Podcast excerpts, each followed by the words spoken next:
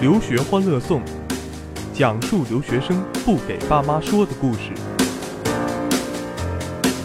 留学欢乐颂，今天咱们做点小创新啊！以前咱们留学欢乐颂呢是三人行啊，三人访谈，三人座谈。今天呢，我们变成了圆桌派啊，四人打麻将。呃，我们有我们的老刘啊。留学老司机啊，老刘来了之后会给你灌好多留学毒鸡汤。老刘，呃，给大家打个喊个麦，打个招呼。啊，大家好，大家好，我是老刘。老刘还带着他的这个是徒弟还是师傅啊？小伙伴，小伙伴，小伙伴。老刘带着他的小伙伴小天，也是留学过来人，是吧？然后专业是。小天给大家简单做一个自我介绍。哎，好的，主播您好，哎，各位观众呃听众大家好，我是小小天老师啊，很荣幸能掺和进来。呃，我呢是一名心理医生，同时在美国、加拿大留学，呃，对这方面呢就是比较了解一些，尤其是今天我们所要讲的话题。我还没有谈今天主题，不要漏题。没有漏题，没有漏题，交给您。啊，还有还有我们我们的可以扮成任何年龄、任何角色、任何身份的老顾。我是一个很正经的人，怎么被你说这么不正经呢？你们每次在节目里就是就是，比如说那个失足男青年啊，然后这个失足留学生啊，呃，这个想买房子的土豪大款呢，都是由你扮演的。好，老顾欢迎。本节目忠实的 cosplayer。哎，刚才小天已经把我们的节目这个题说了一半啊，那现在我来揭晓了啊。呃，今天我们请到了这个专业的心理医生，又请到了这么又请到了老刘，呃，这个对于留学呃故事啊，留学的留学生的故事有独到见解。呃，留学生应该是我觉得谈一谈这个，其实我一直想回避的一个话题，因为我总觉得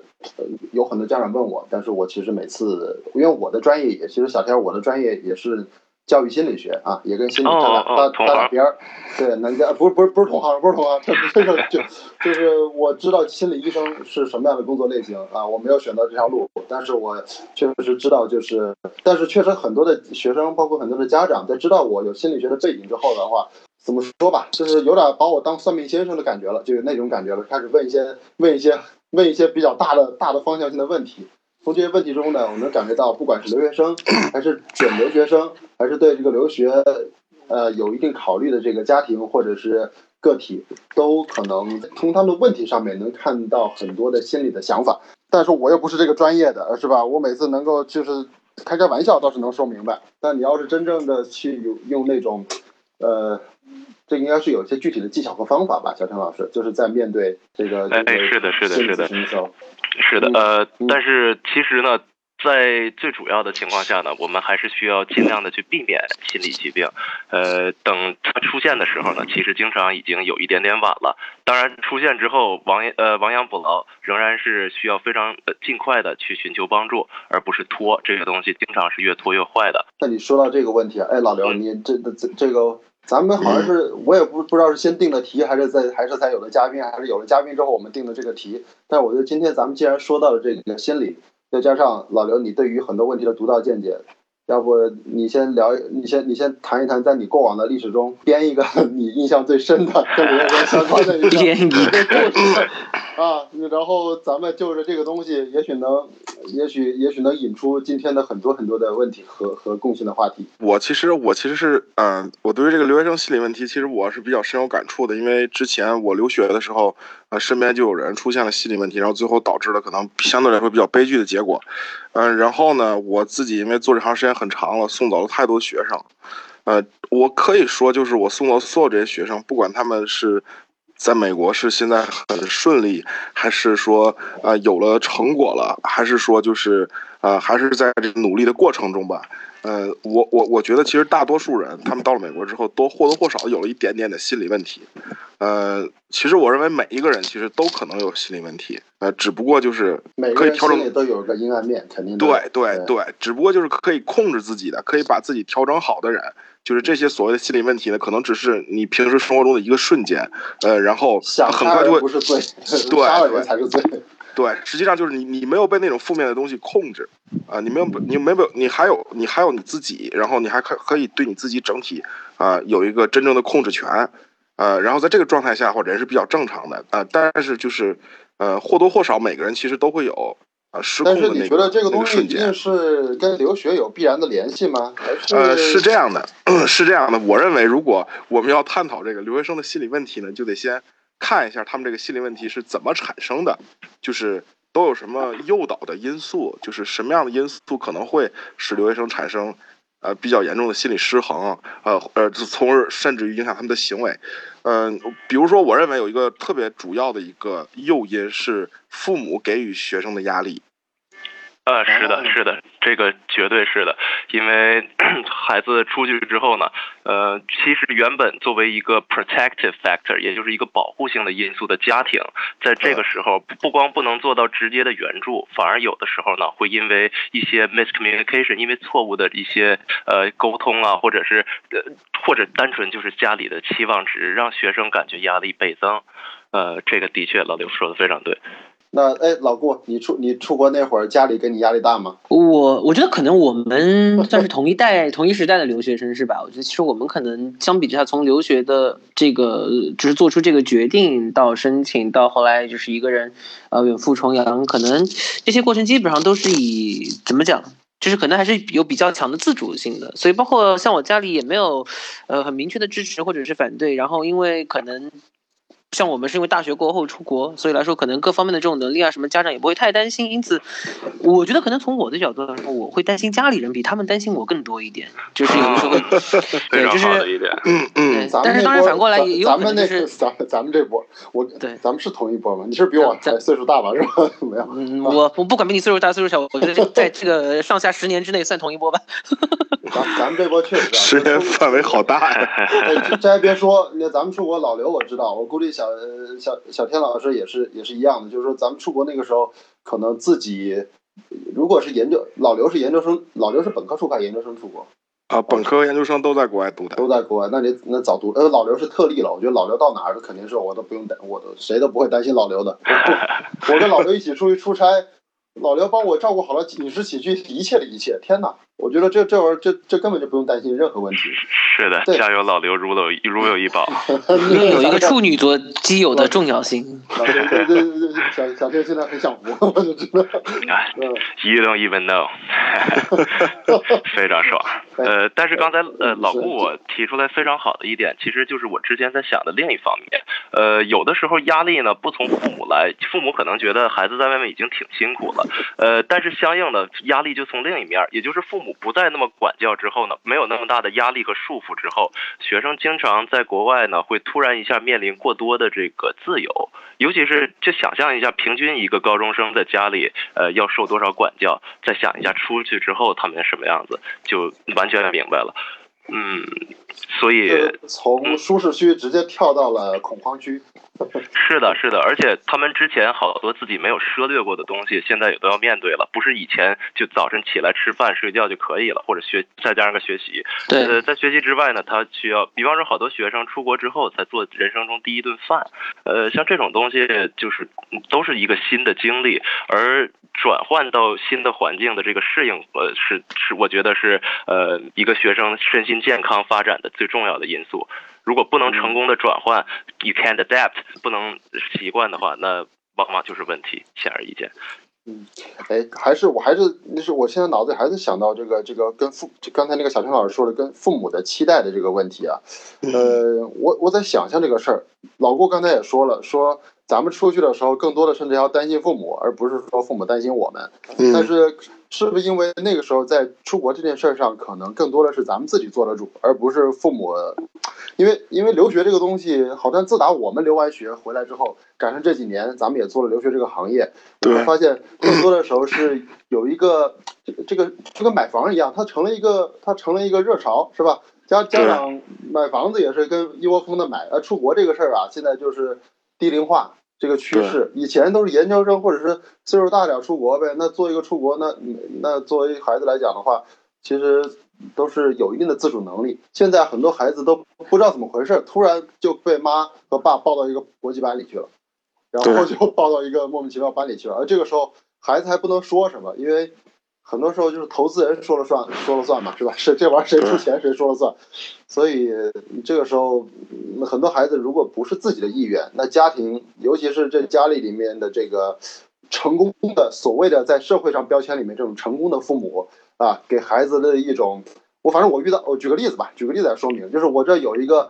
有一个企业家的孩子啊，企业家的孩子，那送出去的核心的原因是这个家庭希望孩子读商科，将来能够回来继承家族产产业，这是一个很有逻辑的事情，我也听明白了。但你说这，你知道这孩子私下里跟我说啥吗？他说：“其实我想，我想最想做的是作曲。”呃，这个其实我想说两句。这个，嗯，我我我从我个人的角度出发也好，或者说从我做过的学生，还有我接触过的这些留学生这个角度出发也好，我觉得其实每一个留过学的人，他在这个留学的过程中，其实他整个人都是撕裂的，他实际上是矛盾的。为什么呢？呃，因为的确有相当一部分的这个学生就是。做就是在比较小的情况下去做这个留学的决定，这个决定其实不是自己做的，是父母给做的。呃，然后呢，父母给他们做这个留学的决定，然后告诉他们你们要学什么样的专业，然后你们出来之后应该干什么。呃，然后在这个过程中呢，就是我们这些学生们他们出去了，他们去了美国，他们去了加拿大，然后美国、加拿大他们是西方社会，他们是自由的，然后他们让每个人，他培养每个人去独立思考，去自己决定自己的人生，去追求自己的快乐。然后，那这个时候，每一个留学生，就是很多留学生都带着这种使命，就是这种。呃，怎么讲呢？就是父母带着父母的梦想，呃，带着父母的梦想出去，到了国外，突然被外国的孩子点燃了，自己梦想点燃了。对对对，然后每一个人其实每一个人其实都有那个矛盾的瞬间。我觉得很多人那个矛盾瞬间都反映在就是，呃，我我毕了业之后是回国还是留在那个地方？就是很多人都会把这个这种心理反映在这个点上。呃，是不是那种不回来的感觉，就跟很多在北上广不愿意回家乡的感觉一样，忍不了这个父母的故乡啊？对，实际上本源上是一样的，实际上是这样。对，那咱们咱们是为什么要回来呢？想开了，想开了，对。或者咱们是为了渡人是吧？回来渡回来为了为了帮助更多人渡过去。为了美食，对，为了美食。哎，真真是这个。哎，刚才那个小天老师说你是你你自己给自己你是自我介绍的啊，我都不敢说。你说你是心理医生，这个心理医生就叫我小天就可以。哎，小小天，那你这个心理医生，呃，这个这个是算临床经验的吧？呃，我临床经验其实反而并不多，而且我现在从事的并不是心理医生这个职业。呃，我主要呢还是就是因为也刚刚回来，不是特别久，主要呢也是跟老刘在一起啊。然后呃，但是有的时候遇到不得不帮一把的孩子，那就帮一下。尤其是其实十八到二十四岁的孩子呢，现在呃很很容易受到心理问题的这个困扰。是不是就很多话不适合跟像老刘一看那么彪悍是吧？不适合跟老刘说，然后也不适合，更不能跟家里人说。嗨，其实跟老刘说也一样说，主要是不能跟家里人说的。比方说，跟老刘说，那老刘就把人把孩子往沟里带了。我知道老刘的。老刘对对对于这个对对于这个问题对于这个问题，呃，怎么讲呢？其实呃，我其实也劝导过一些学生，我真的是劝导过一些学生。呃，我有一些学生，他们的确有过像有过感情问题，呃，然后有过学业的问题，然后呢，也有过这个是应该回国还是留在那的问题。呃，其实本本质上是是实际上他这个问题的这个潜台词是呃，应该听从父母的安排，还是去追求自己的理想？啊，对，这这这这是好像我们你看说了一会儿又绕到这个话题来了，永远好像都是这个矛盾，这种。嗯，因为因为其实其实如果大家从本源上考虑这个问题的话，这个留学生这个东西，呃，它的形成，呃，是因为就是在一个相对来说生活条件比较差，然后发展条件比较差的地区，然后呃这个出现了一批人，然后他们他们就是呃有了可能更多的财产、更高的社会地位，然后这个时候。啊，他们决定就是让他们的子女，或者他们有能力让他们的子女，或者他们子女就是有能力去考虑，我可以去一个相对来说更发达的地区，然后去体验一些更新的东西，呃，更先进的东西，然后学习一些更先进的东西，然后而这个这个过程，实际上这个过程就是在这么一个特定的环境下，它才能形成这种特定过程。然后也就是说，我们作为留学生，其实咱们是这个特定过程中的特定产物。呃，也就是说，实际上他从最早开始的时候，我觉得其实，呃，他的这种标签感也好啊，或者说他的使命感也好，就是已经是很强烈了。就本身他实际上这个留学生这三个字，我觉得是带有压力的。对他比咱国内的这种就是大学生啊，或者是这种，对，反正就是不拿头，就感觉就是国内的学生就是自主自主创业啊，自自自己自己死磕。国外的学生感觉就是拿了投资人钱了，呵 呵必须有增长，必须要满足投资人的愿望。尽管这个跟父母的关系，尽管他不是那种赤裸裸的金钱关系，但多多少少对于多数的家庭，在这种关系有可能比金钱关系还要压力还要大。对对，所以就要你按照他的样子，而且还说到最后还总是那种就是一切都是为你好嘛，是吧？我也不是是吧？我不知道你这个老刘和那个小天刚才说了很多，都是可能是孩子、学生上面的。其实我有时候我反过来，我站在家长的角度，那有的家长那孩子出了国之后，我经常说，有的家长的那种状态叫人财两空的状态嘛。人财两空，人财两空。不是啊，这这孩子把朋友圈给屏蔽了，孩子直接朋友圈一屏蔽，然后然后一百万、一百万、五十一年一年几十万拿走，这不就是人财两空吗？然后那家长反过来说：“王老师，我就找你不为别的，你帮我，你让我看看孩子朋友圈呗。我看两下，孩子把我也屏蔽了。就是，其实我觉得有一个，我我是学生物的，但是我觉得有一个词，生物学上一个词，就是我觉得挺能描述这种，就是不仅仅是对于留学生，可能对于家长也是，就是一个断奶期。嗯嗯，对，我觉得就是这个经，这个就是当。家长和孩子就是在空间上这么长的距离就隔开之后，其实双方都是需要一个相互适应的一个重重新适应的一个过程，重新协调既有的这种关系的过程。然后心理问题往往也是在这个一个调整的过程中间，可能比较就是概率比较就是出现的概率会比较高一些。对，哎，你老郭说这话让我想到了最最近很火的那本书《去英国》啊，我我觉得有这么个概念。我怎么没看过这书啊？呃，我也没怎么翻过，但是我知道。我知道核心的概念是什么呢？核心的概念就是中国的很多人的状态，实际上都是就是成成年人的婴儿，说白了就是都是要依附于这个别人的意思和依附于一个这个比包括父母也在内，就是父母离了孩子不能活，孩子离了父母不能活，都是一种巨婴状态。哦，你说巨婴国是吧？我听成去英国了。我说这啥呀？什么不是？哎呀，我的我的我的我的舌头啊！怪我耳机，怪我耳机。对，我就说这种其实都是这种状态。如果留学生。和留学家长、留守家长和留学生，如果都不能要迅速的去适应这个，我觉得都可以称之为断奶期，是吧？就是迅速的是把这个不这个生命中的那种比较重要的依赖给断掉之后，然后各自开始过上自己的生活，我觉得才是一种，呃，我比较愿意去看到的状态。而要摆脱这个状态，或者要真正从这个状态中成长和走出来，我觉得，呃。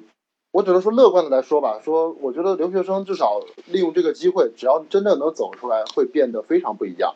嗯，但是不好意思，我我还觉得呢，在这其中我们还需要注意一些潜在的威胁，比方说在断奶期的时候，学生自己往往会觉得，呃，我成长了，我我现在已经是大人了，不需要家里人为我操心了，于是他试图一切都自己扛。在这个状态下，但是好多孩子他未必是扛得住特定压力的，呃，所以就是很容易就导致自己钻牛角尖儿。而同时呢，其实建议一个小的建议，如果在座在听的有家长的话，呃，那就是。是，如果你孩子真的跟你表达出来一些很负面或者是很丧气的意思的话，呃，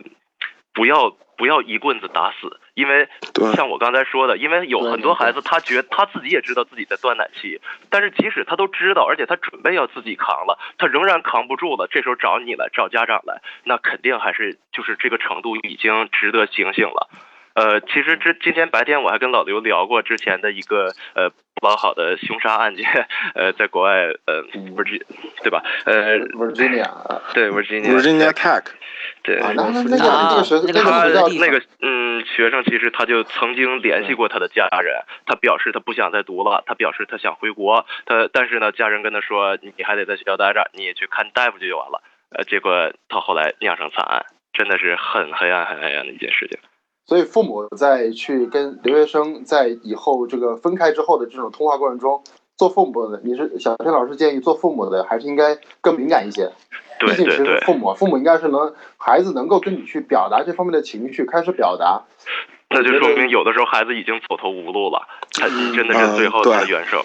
对我，我对这个我对这个问题是这么想的。那个，咱们就是比较一下，就是比如说，咱们以这个啊，高中都毕业，然后呢，比如说这个小明和小红啊，小明和小红，然后呢，小明和小红高中都毕业了，然后小明啊选择去了美国，然后呢，小红呢就是比如说呃留在了这个国内上大学，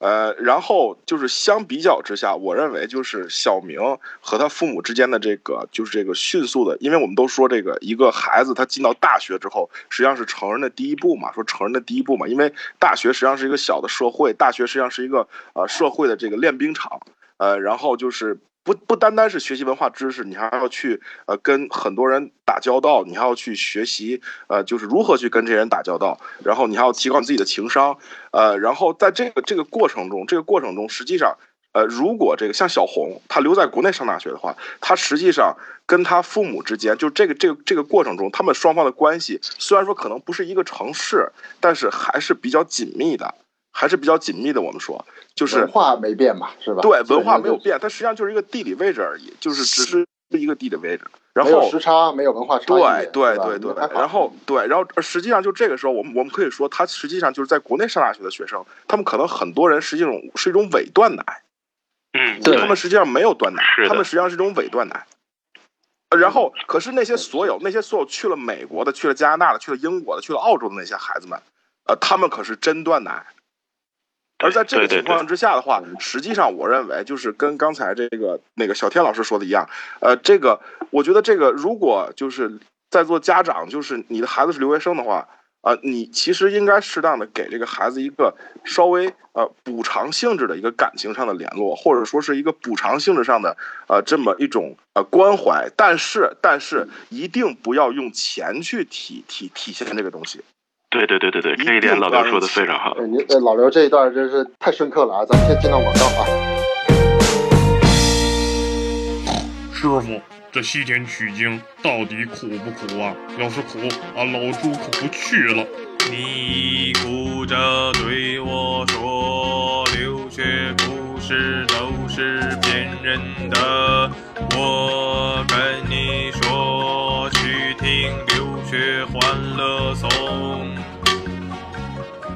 江温州，浙江温州最大皮革厂江南皮革厂倒闭了。王八蛋老板黄鹤吃喝嫖赌欠下三点五个亿，带着他的小姨子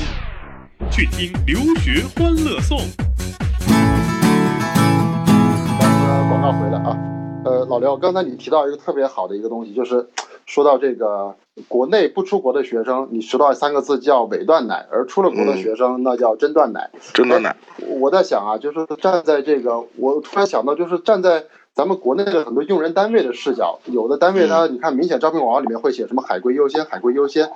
哎，你说是不是有可能他们要的这种海归，他们要的就是这种，就是真正断过奶的人的这点区别呢？这有没有可能是其中一个点呢？呃，我觉得我是这么考虑的，因为我本身自己就是之前学的干的也都是呃人力资源嘛，然后那个呃怎么讲呢？就是留学生呢，留学生整体的留学生就是相对来说素质比较高的这一批留学生，他们在回国之后呢，的确在职场上会有相相相相对来说和国内的毕业生比的话，呃会有相当大的一个竞争力。呃，上的优势，一个一个相当大的优势，啊，这种优势呢，其实主要体现在那么几个点上吧。我认为，第一个就是用人单位很会考虑，其实留学是一个比较苦的事儿，呃，一个人需要独立生存，需要照顾好自己。其实因为，呃，就是在这个过程中吧，就是相对于在国内的学生来说，可能国外的学生他的成熟度会更高一点，他就会更能理解这个成人的世界，他更能理解这个职场是一个什么样的世界。他更能理解这些规则，然后他更能去适应这些东西，也就是说，本身他自自然的适应能力会比较强。然后第二点呢，我认为留学生相对于国内的这些毕业生来说，因为他是真断奶和伪断奶比的话，我觉得可能更能吃苦一点，更有韧劲儿一点。就是呃呃，在面对困难的时候吧，可能更多的想的是如何去解决这个问题，而不是去逃避。Problem solving ability，对对，没错，问题解决的能力，对对对。其实这还真的就是说，说到落到具体的问题上，就是是在学习上，学习压力很大，所以说时间管理能力就必然更强，是吧？对，没错。在学习上，那个学习压力很大，所以为了排解学习的压力，所以说一定是要有一个比较好的健身的习惯，所以说身体状身体素质就会很好，没错，是吧？然后，然后又是因为这个，在学习、在社交上，这个本身要面对的团队协作的事件、那项目训练会特别多，不只是那种国内的选择题标准答案、背答案的那种大学上课的模式，这种团队合作一出来的话，就要出现刚才这小天老师说的那种 problem solving ability，是吧？就是在里面就是这个或 team teamwork ability，在里面就可以针对具体的问题要进行组合资源解决问题的这种能力。所以一步步的可能就通过这种训练就出来了。所以说说到本质，好像还真的就是，如果家长真的能有有能力、有这个条件把孩子送到那儿去，又能够让孩子自由的、比较正向的去体验国外的这种跟国外的这种教育跟国内教育的这种大环境和氛围的不同。按照老刘的说法，就是一个孩子真正能够很顺利的、顺利的这个也不叫顺利吧，就是很充分的去体体验和度过这样的断奶期，那这个人就会变得更强大。